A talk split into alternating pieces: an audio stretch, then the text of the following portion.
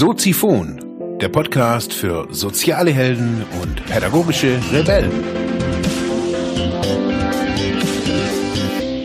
Herzlich willkommen, meine lieben Zuhörer bei Soziphon, dem Sozialarbeiter-Podcast. Mein Name ist Mark Hummer und ich freue mich, dass du wieder eingeschaltet hast. Thema der heutigen Episode ist Messenger-Wirrwarr.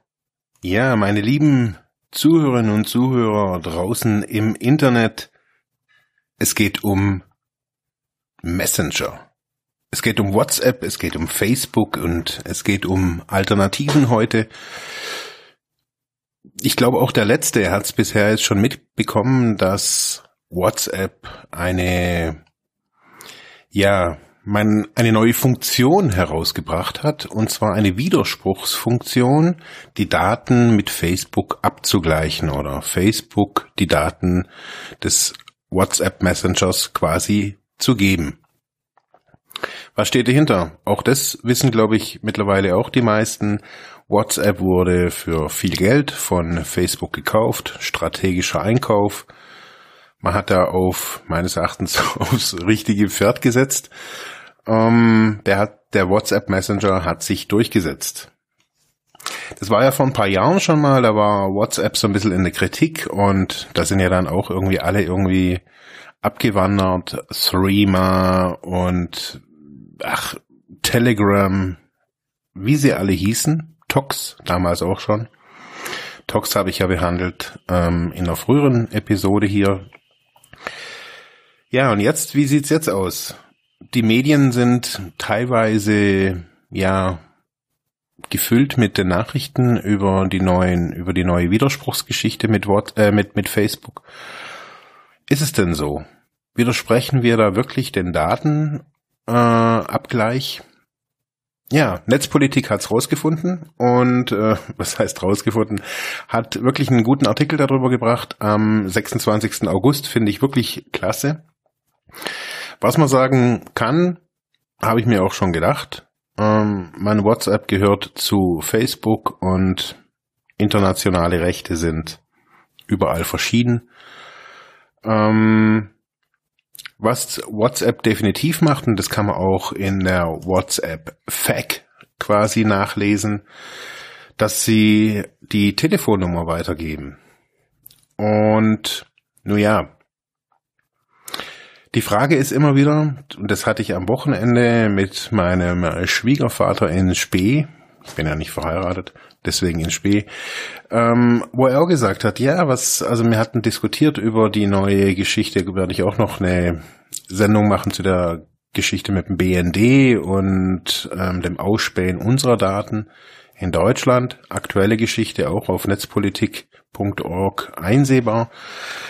Ähm, er hat gesagt, ja, was soll's, wenn die meine Daten haben und ähm, ja, das ist so, ich sage jetzt nicht, das ist so mein Lieblingsthema, ist nicht, ähm, aber ich merke so das Verständnis heutzutage zwischen kostenlos und mit was bezahlen wir, müssen wir vielleicht neu denken.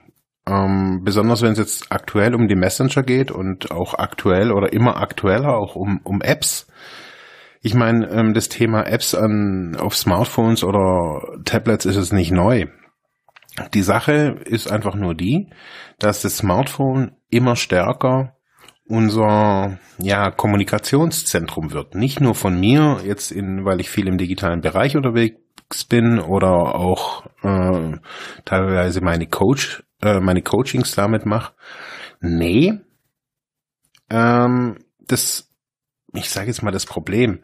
Die Sache ist einfach die, dass Smartphones in der breiten Masse, auch in der breiten Masse der Weltbevölkerung, das zentrale Medium mittlerweile sind.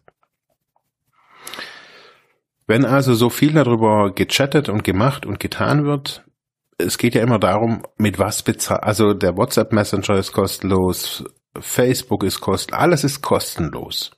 Und trotz alledem ist Facebook rentabler denn je. Also die machen ja Milliarden Umsätze. Und man fragt sich ja halt dann immer irgendwie, ja wie? Ja, mit Werbung. Auch Google macht ja, glaube ich, das größte Geld, also den größten Batzen seiner Einnahmen mit gezielten Werbeeinnahmen. Es geht, im Endeffekt geht es immer darum, es geht um dieses Schlagwort Big Data, es geht um das Abschöpfen der personenbezogenen Daten. Wenn man sich mal anschaut, was wir auf unseren Smartphones für Apps haben und auf was die zugreifen, den Fotoordner, die GPS-Daten, ähm, die, die, die Telefonverbindungen, die Freunde. Die Freunde sind übrigens immer die, die am wichtigsten sind, was abgegriffen wird.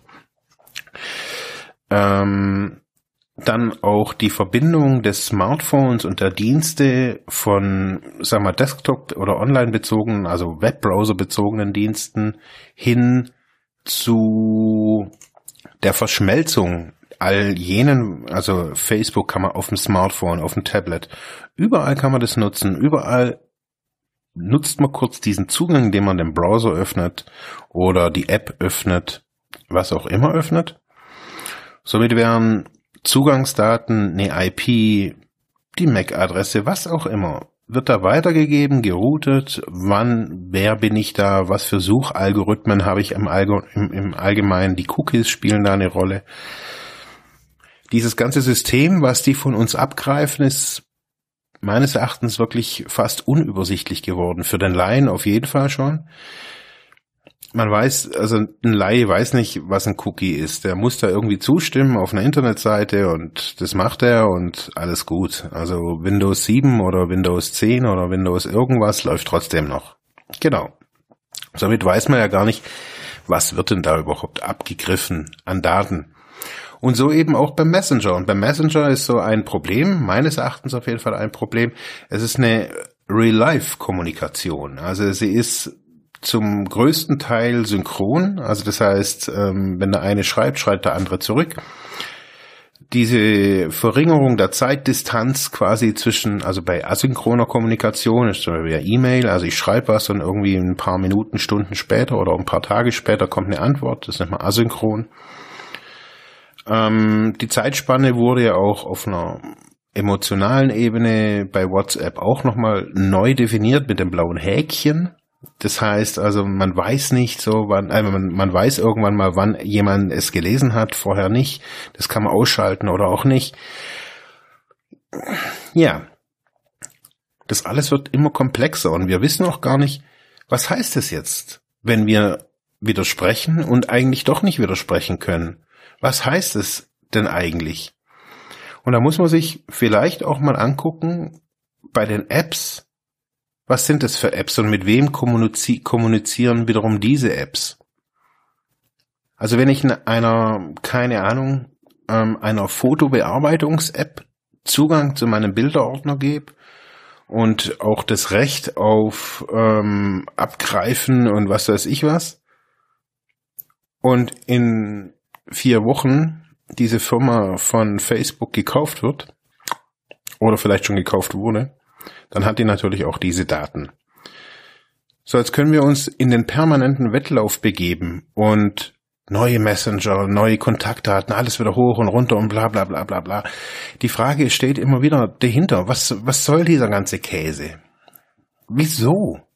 Wieso? Also kriege ich dann irgendwie äh, drei neue Waschmaschinen oder werde ich mehr verleitet oder um was geht's denn eigentlich? Was, was wollen die denn alle hier mit meinen Daten? Jetzt auch bei, bei WhatsApp. Was ist da los?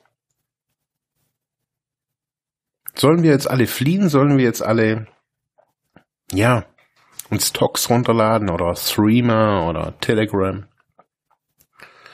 Sind wir dann sicher?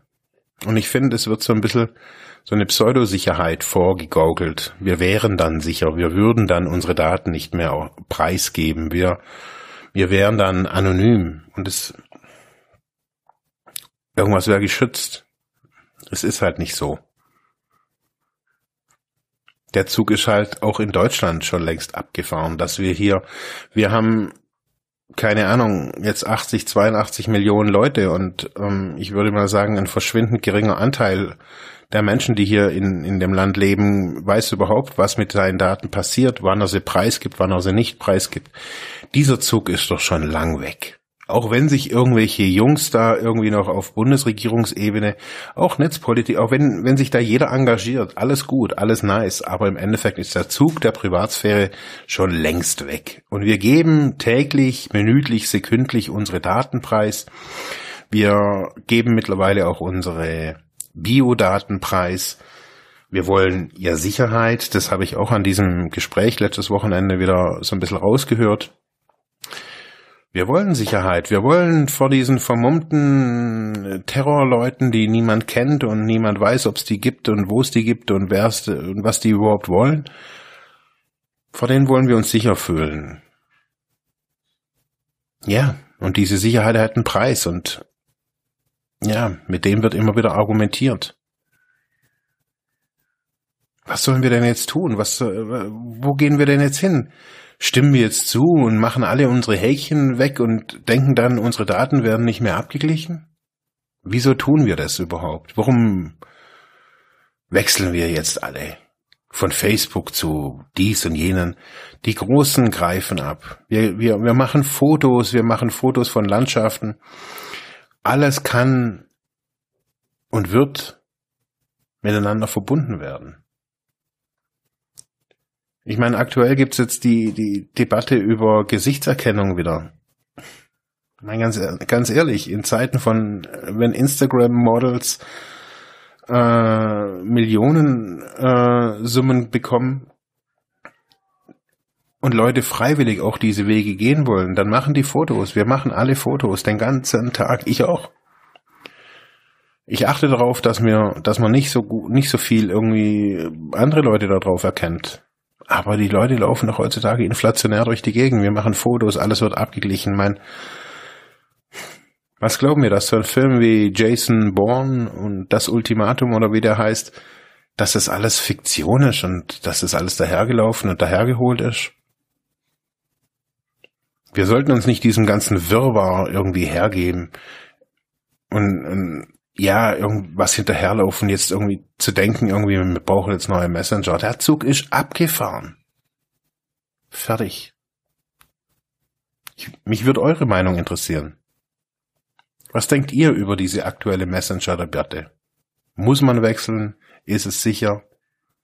In gewissen, also meine Meinung ist in gewissen Kontexten, besonders wenn ich jetzt hier mit Klienten kommuniziere, besonders wenn besonders auch eine Privatsphäre gefordert ist, oder eine besondere Privatsphäre vielleicht auch, dann geht halt Skype nicht, dann geht WhatsApp nicht. Das geht alles nicht. Nein. Dann muss man sich anderen Tools bedienen. Man kann auch als Sozialarbeiter nicht mehr blauäugig durch die Gegend laufen und hinter jeder Ecke bloß irgendwie äh, Rosenduft vermuten. Das funktioniert nicht. Denkt drüber nach und schickt mir eure Kommentare, Feedbacks, Audiokommentare. Ich würde mich freuen. Danke fürs Zuhören. Ciao. Ja. Ja, das war's für heute mit diesem Thema. Ich hoffe, ich konnte dir weiterhelfen, vielleicht Denkanstöße geben oder sogar ein bisschen inspirieren. Ich würde mich freuen, wenn du Soziphon weiter unterstützt, indem du weiter zuhörst, mich auf iTunes bewertest, Kommentare schreibst oder diese Episode per PayPal oder Flatter finanziell unterstützt. Dankeschön.